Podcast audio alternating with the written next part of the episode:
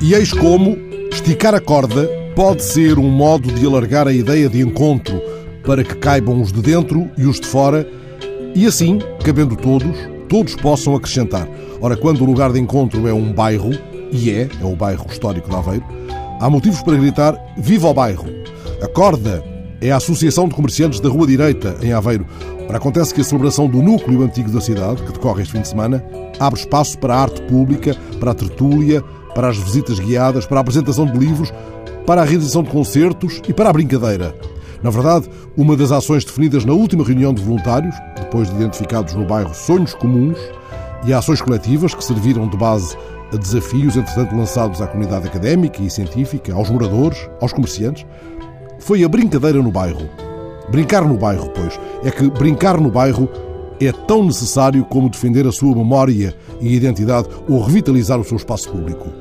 Os organizadores, quero dizer, a Associação de Comerciantes da Rua Direita, a tal corda, e o Departamento de Ciências Sociais, Políticas e do Território da Universidade de Aveiro, como se pode confirmar consultando o site www.vivaobairro.wix.com Aveiro, estão com a corda toda.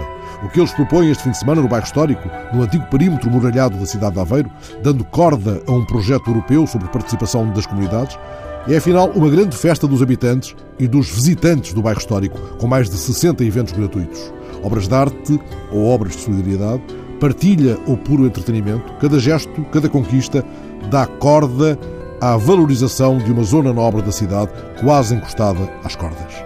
Os de lá gritam Viva o bairro! E os que se lhes juntam saltam a corda para o lado da festa. Se um bairro se transforma de repente num laboratório de ideias, está ensaiando um modo festivo de acordar.